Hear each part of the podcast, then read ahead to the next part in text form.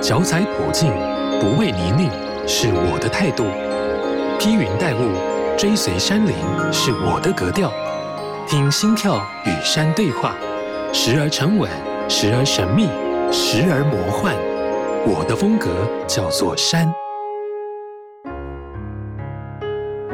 许元根是一位越野三项现役职业选手，也是教练。过去参与多项越野赛事，因为对运动充满热情，希望为体育圈做事，于是创办深耕运动工作室。现在也拥有自己的 YouTube 频道跟 Podcast 频道，时常在节目中分享正确的运动观念。今年阿根更不畏疫情，到南非参加越野车赛事。今天就要请他来和我们分享他的经验和在国内外山林参加比赛的感受。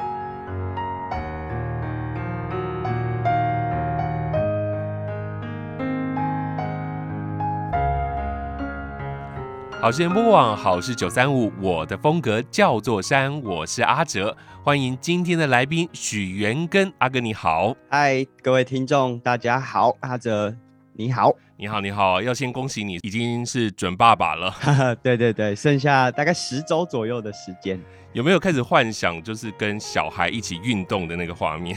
可能还没有那么快，就是现在还是比较半焦虑啊，没有到很紧张，但是会担心说哇，接下来会很忙这样。对啊，在南非的时候就已经知道。老婆怀孕了，对，其实出发前就已经知道了。不过，就是我出去的时候，就是已经过了，就大家说比较不稳定的那个三个月，然后、嗯、呃，孕期是比较稳定的状态。所以，虽然当然太太怀孕，然后自己跑出去，这样好像就好像有些好像不负责任啊，但是。就是至少那时候我们是比较没有那么担心呐。嗯哼哼，好，嗯、那我们今天希望你可以跟我们分享，不管是在国内还是国外的一些越野比赛的经验哦。那我知道你过去有非常多这个越野车比赛的经验，那想必也骑过很多不同的地形还有路段。我想一开始就先请你来比较一下，就是台湾的山林跟国外的山林到底骑起来有什么样不一样的地方呢？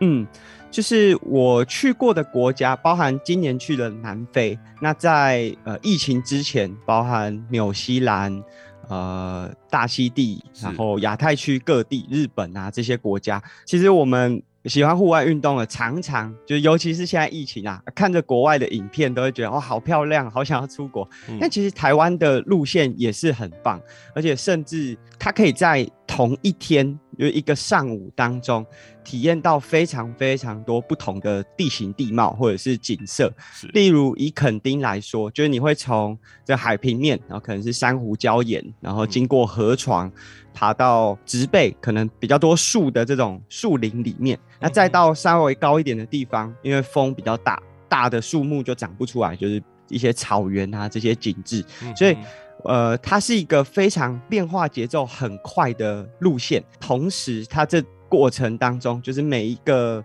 呃地面环境的改变，也会让骑乘风格有很大的不同。是，那相较之下，就国外的特征是在。很长，无论我去南非啊，还是威灵顿，那可能他们有专门的登山车公园，或者是这种林道，嗯，可能长度会到一百公里、两百公里，哦，那就对我们来说是很惊人呐。对，可是在这一两一两百公里的路线当中，可能风格就相对是就比较一致，就是你可以说它一连串都可以很享受的骑乘，但你也会觉得说，哎、欸。好像它的样貌都差不多，就树就长那样，很枯燥乏味的感觉。哎、就是欸，其实我觉得不会说枯燥乏味，因为就是距离长了，它当然还是可以设计出一些不一样的感觉。只是在台湾，你可以在就是人家，如果我们以气候来说，人家会说一天当中可以体会到四季。那台湾就是在一次的骑乘里面，你可以体验到各种不同的林相。嗯哼，在台湾就是一天之内可以上山下海，然后气候上也是可以改变非常大，对不对？对对对，就是从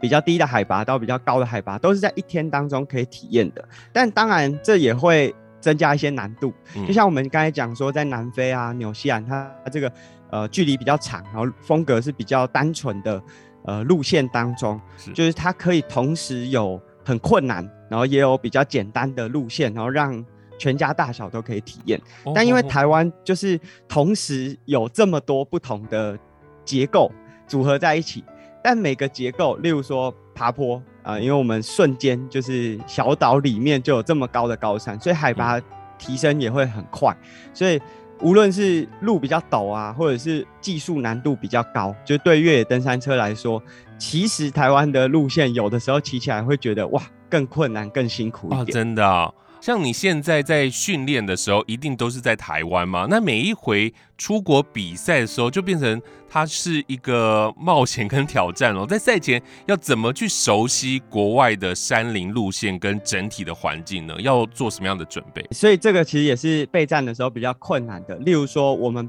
不像国外有这种一次很长的，那我这次去南非，它一次可能就是一百公里，嗯，那我们可能只能想办法，例如说高山的林道，呃，像有这种丹大林道啊，呃，着色林道，但是即便距离没有那么长，我们可能就需要用反复，就是来回好几趟。不过反复来回好几趟，会有几个在内心上的。挑战啦，第一个就是，例如说你一趟路要骑三四次，那骑到后面你会觉得，哎、欸，重复性有点高。那或者是说，今天目标是骑三趟，那可是骑到第二趟就觉得好累，好想回家，就是那个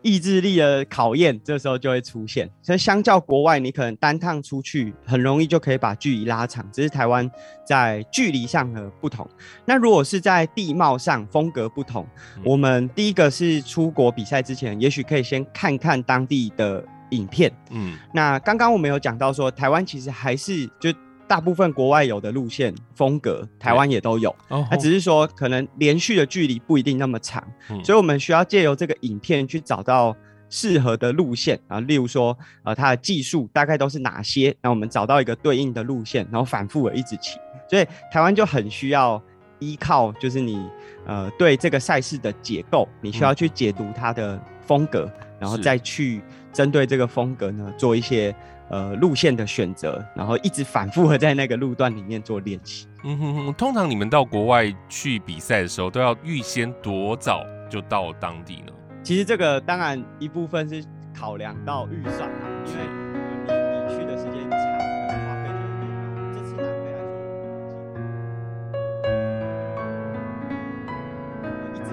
在那个路段里面做练习。嗯哼哼，通常你们到国外去比赛的时候，都要预先多早就到当地呢？其实这个当然一部分是。考量到预算啦，因为呃，你你去的时间长，可能花费就会越高。这次南非来说，我们几乎没有太多的提前到，呃，包含时差也没有办法很完整的调整。哦、我们赛前两天到的，所以你也没有太多时间去练习。不过，因为南非的路线非常非常长，就是它总长八天的赛程是要骑。呃，超过六百公里，所以我们也不太可能全部骑完，嗯，我们只能尽可能的去准备。但假设是在疫情之前，我比的这些 Xterra 的赛事，嗯，呃，它的登山车路段可能会是在三十公里以内，我们可能一周前会抵达，嗯，那反复至少会赛道会骑两次，就至少要完成两趟，然后对路线更了解之后，呃，其实这也跟赛事的节奏会有关系。距离越短的赛事，它强度就会很高，所以你要对整个赛道很了解。那距离比较长的赛道，你的节奏比较慢嘛，所以你比较不太需要对路线就是倒背如流。嗯，但是你要可以随时应应各种呃突发的状况去做调整。是是是。我这边拿到的资料就是说，你在南非的这一场越野赛，它就是刚刚你说到八天，然后全长六百五十七公里，要爬升一万七千两百五十公尺哦。也就是说，每天其实要骑的公里数非常长，对不对？对，这八天里面，第一天是呃有点像是排你的这个能力的组别，因为总共有六百队，然后我们知道。这个林道里面不像公路，就可以一次塞那么多人，所以他会把所呃这六百组选手分不同的能力安排出发时间，所以第一天距离很短，就二十几公里，哦，但后面的几乎每一天都是将近一百，甚至很多就有三四天是超过一百公里的。你去比赛的天气状况是如何？去的三月底，呃，我们第一天去试骑的时候啊，就看到这个我们车上会有装码表，它会记录温度。啊，最高温度是四十二。我们想说，会不会是会不会是这个呃码表也有呃时差的问题，现在还没有调整过来。但我们就去问了其他国家的选手，就一起参赛的这些选手，哦，每个都是记录到这种温度，然后到后面的几站，甚至因为我们都。就距离那么长，都会骑超过中午，甚至有记录到四十八度的这种高温，哇，都快烧起来了。对，所以它的八天长期都是这样的温度啊。中间我们有遇到其中一天是下雨的，那、嗯、那天呢，温度就突然变得很低，那天是十五度，所以呃早上它早晨起来的温度大概都是十五十六度，到中午的时候高达四十。那、啊、如果遇到下雨，就会是维持 清晨起床的那种相对低温，所以对环境来说，就是身体对环境的适应是很重要的。嗯哼哼，这个温差非常大，所以你们每一次到国外的比赛啊，都会有这个气温的落差，跟台湾一定差蛮多的，对不对？不一定差蛮多，但如果有差异，都会感觉很明显。那例如说，我们去纽西兰比赛的时候。呃，他的，因为我们去的时候刚好是他准备要进入冬天，所以他早上起床可能都是个位数的温度，然后也因此比赛特别会在中午开赛。我们通常在台湾的比赛都会七早八早，对，就是五五六点。那第一个是不影响其他的用路人嘛，那第二个是就希望说可以早一点骑完，但是在纽西兰。或者是我们在一些比较冷的地方，他们真的很长，会是在中午，就为了让选手不要这么辛苦。就是如果是在个位数比赛，其实真的蛮辛苦。加上我们如果是比越野三项，可能还有游泳，那水温又那么低，会真的蛮辛苦的。那我觉得，就对于这个温度来说，南非是比较难。就是准备的，因为这个这么高的温度在台湾其实是没有，而且在同一个时间，大概二三月，台湾其实还是刚从冬天结束嘛。对啊。那我们有的时候训练提到高山，也是都是个位数啊，十几度的温度，然后去那边要马上适应四十度，这个其实是蛮有挑战性。嗯哼，在台湾你们通常都会做什么样的一个耐热的训练呢？我们通常就是会想办法，就例如说在中午。呃，找一段时间出来适应一下稍微高一点的温度，体感是怎么样？哦嗯、因为其实我们在训练，可能也要考量到我隔天能不能恢复，所以不是只是让我自己感觉很痛苦就可以。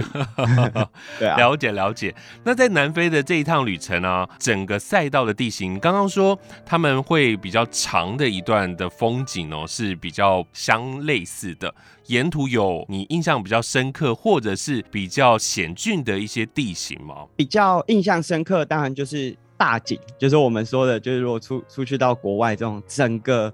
大草原啊，或者是你在爬山的时候，像我们常常因为这骑乘的人数也很多，嗯，所以我们可以看到整个山头远远的就一颗头一颗头，嗯，然后慢慢的在往上爬的那种画面。是这整个路线因为很长，除了刚才讲的这是爬坡，会看，就你有比较多时间慢慢的往上看，嗯，下坡也是一样。在台湾，因为这个地形的起伏是很快速的，所以下坡可能也是一下就结束了。嗯，但是在南非，它可能我们一个技术路段的下坡会连续十公里。哦，那那个下坡你会远远的就看到我们可能下一个补给站是在某个。呃，城镇啊，或者是村庄，嗯，然后我们就是现在正在一路的往下往那个村庄靠近，然后从原本这个村庄小小的，一直到后来越来越靠近，然后可以看到里面的帐篷、学校，或者是可以听到其他选手已经经过，然后大会的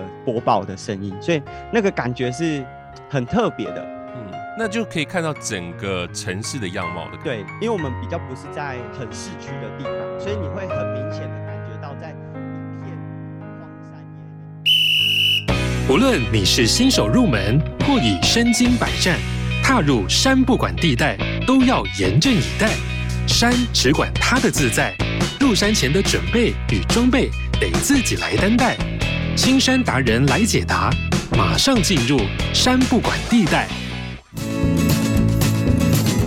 一直以来，在台湾爬山有两大派系，一个呢是登山鞋派，另外一个是雨鞋派。到底穿哪一个比较好呢？这个没有绝对的答案，但是我们列出两者的优缺点，让大家比较看看。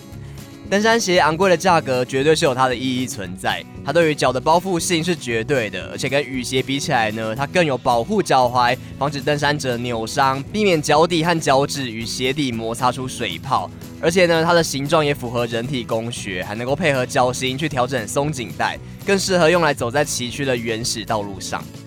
再来呢，就是它的防水有达到一定的标准之外，也兼具透气的功能。一双合脚的登山鞋搭配良好的登山袜，让我们的脚在一整天的徒步下来，也不至于闷出臭味跟起疹子，舒适而且安全。但是登山鞋有一个最大的缺点，就是如果不常穿或是没有清洗干净，放久的话就容易脆掉。下一次去爬山的时候，它可能就会开口笑给你看，安全上就会有疑虑。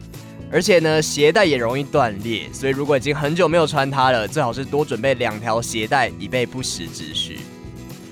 至于雨鞋呢，它的优点就在于强大的防水功能，而且可以一口气防到膝盖的位置。登山鞋再怎么防水，也不可能比雨鞋来得好。而且雨鞋的鞋底相较比较柔软，在某些湿滑的路段的抓地力，甚至是比登山鞋还要好。除此之外呢，便宜的价格也是它吸引人的地方之一。你买一双雨鞋搭配鞋垫的钱，甚至还只是登山鞋价格的五分之一。耐用又耐操，沾到泥土的话，水一冲就掉了，放久也没有那么容易坏。便宜的价格，再加上实用性佳又坚固，如此高的 CP 值的雨鞋，让许多的登山客都爱不释手。但是无敌的防水功能是必须付出代价的，换来的就是极差的透气力。当你走超过五个钟头的路段，即使你已经穿了最高等级的羊毛袜，脱下雨鞋的时候，一定还是会感觉到潮湿，更不用说有脚臭、容易流脚汗的人，一定相当的有气味。再来，因为雨鞋本身就不是用来爬山的，它的包覆性没有登山鞋来得好，常常穿久了就会磨出水泡，疼痛难耐。总结一下，穿登山鞋或是穿雨鞋去爬山健行，都有它的好处跟坏处。其实呢，只要你穿习惯就好。最怕的就是穿一双你自己不熟悉的鞋子去爬山，所以购买之前呢，一定都要试穿。出发之前呢，也最好是穿着买好的鞋子到处走一走，让脚去适应鞋子。如此一来，不管穿哪一种鞋，都可以自在的在山林当中好好享受步行的乐趣哦。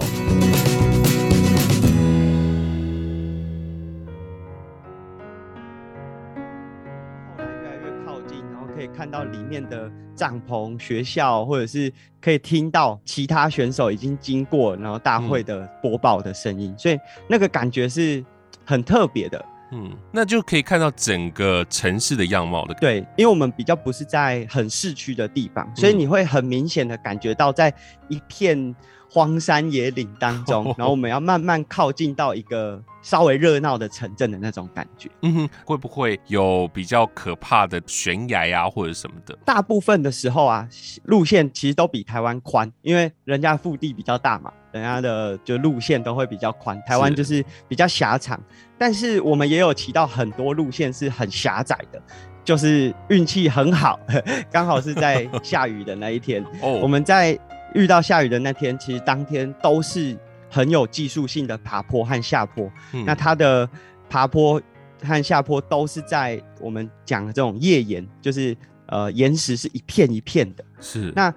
在这个路线上面就变得很窄，就是可以骑的大概只剩一条轮胎可以压的路径。那假设你不是压在这一条路径上的话，这个锋利的岩石就很可能把你的轮胎划破。嗯、所以我们在那一天既下雨。你已经很难，就控车表现会受到影响了。嗯，然后又遇到骑在这样子的地形，所以就战战兢兢的。而且那天下雨的雨量也蛮大，然后加上低温，嗯，身体会有点好像发抖，所以骑起来就真的会非常有挑战性。而且它的就是我们在下坡的过程中，旁边就是悬崖，所以你稍微有一点失误，感觉就会一失足成千古恨，有点恐怖。那这个对，那这个旁边锋利的石头也确实让很多。选手都爆胎，呃，我们运气比较好，真的没有遇到爆胎。嗯、但是在这我们刚才讲这种十公里连续的下坡，可能一次就会看到八到十组的选手就停在路旁边，然后他在修维修他的轮子。是，所以这样子，如果通常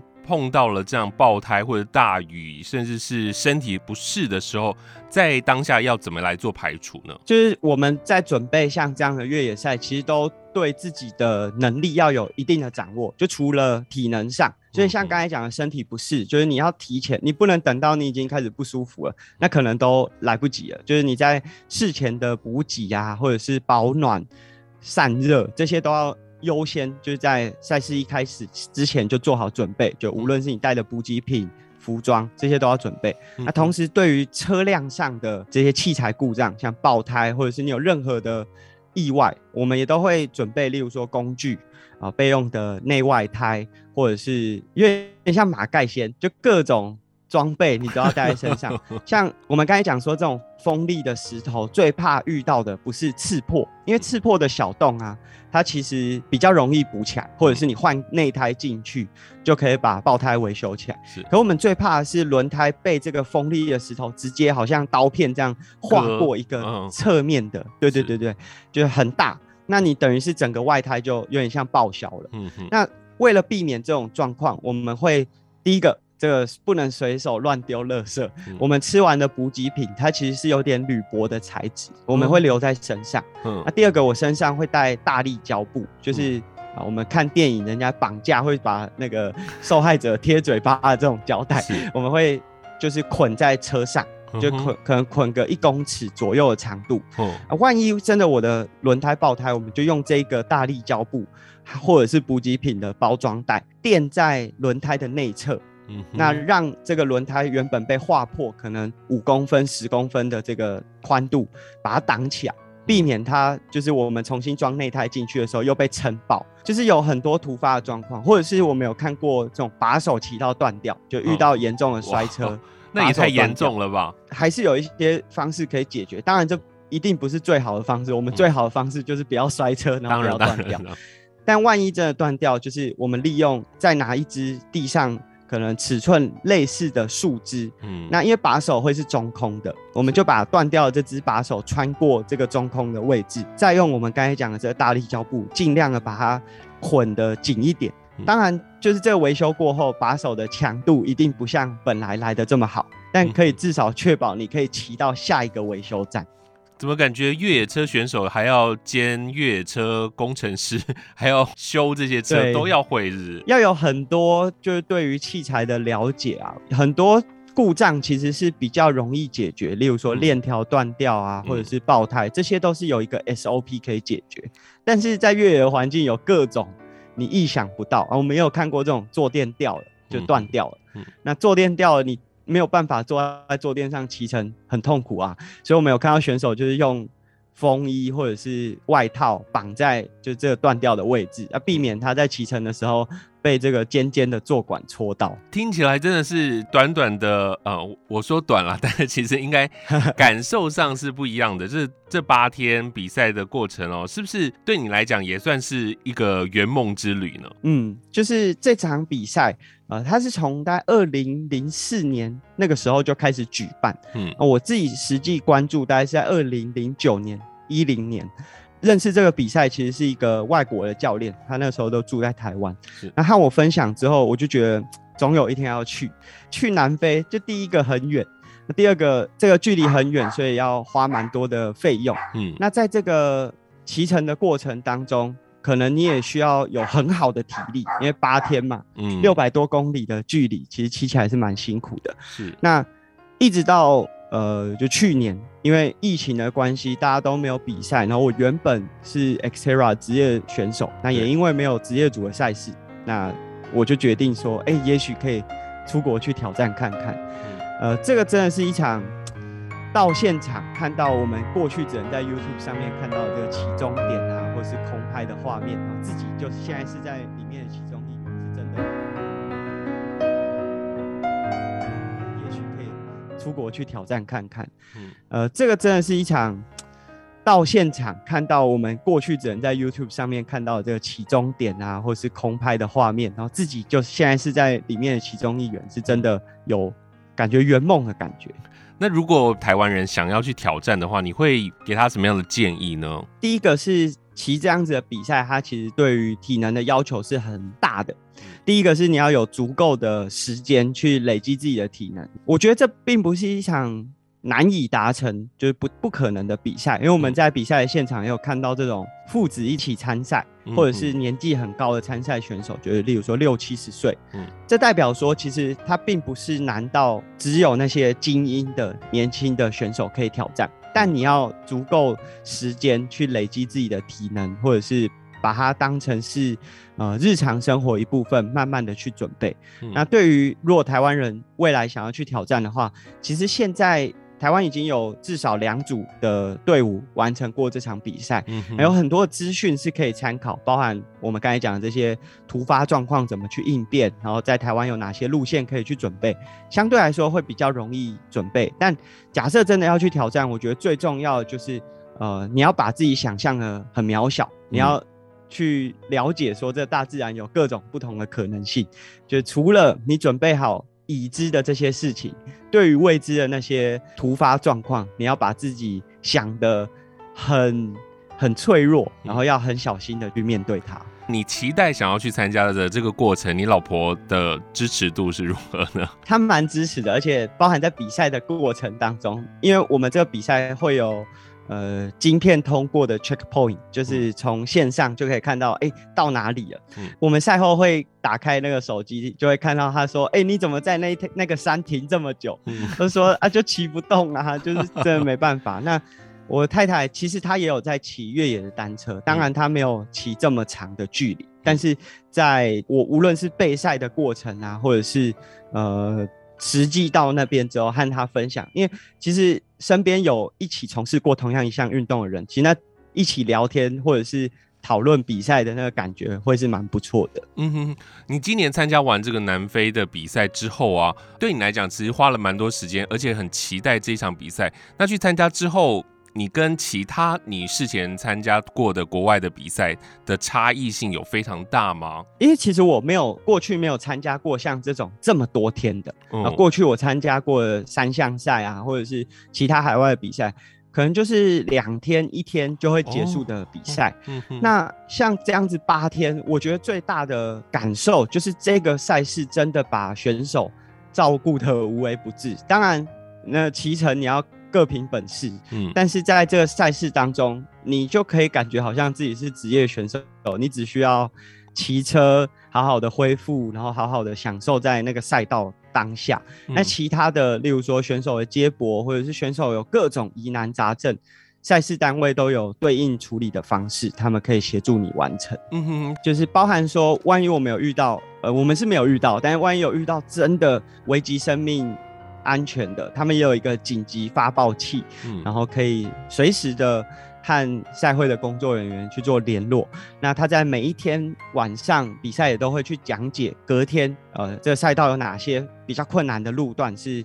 值得大家注意的。嗯、那包含赛事在补给站的安排，赛事结束之后的照片啊，这些都可以让选手感觉到说，哎、欸，你好像是一个职业选手啊。当然我们不是，但是有那样子的体验。嗯，当地的饮食状况都 OK 咯，就是他们的食物，你们都他吃的还习惯这样。对，其实南非的饮食还蛮美式，就是欧美的，就是大、哦、大概都是排餐啊，或者是意大利面这一类的食物，所以不算是非常不适应。我觉得，若以饮食来说，要有如果未来想去尝试的这些选手可以分享，就是因为我们骑乘时间很长，所以早餐到晚餐中间的那一餐。呃，通常叫午餐啊，但是我们在比赛的时候就不会有午餐了，嗯，因为每天可能花六到八小时的骑乘，嗯，你的这一餐可能就是在骑乘的过程中解决，所以要去考量。你要怎么能够吃的让骑乘不会受影响？哦、同时你不会骑到八天之后，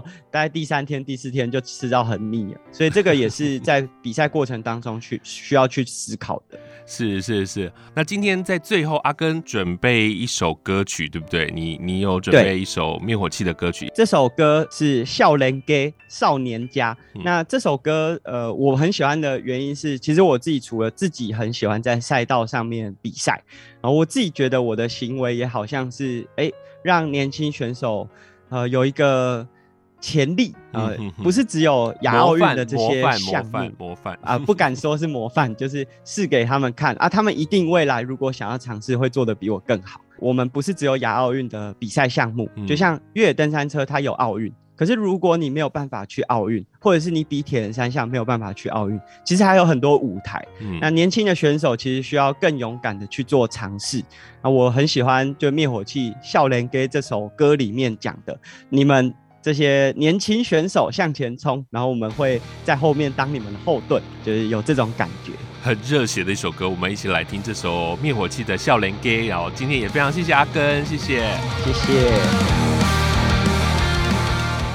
好事九三五电台带你走入群山怀抱，拾起山的记忆。以上节目由文化部影视及流行音乐产业局补助直播。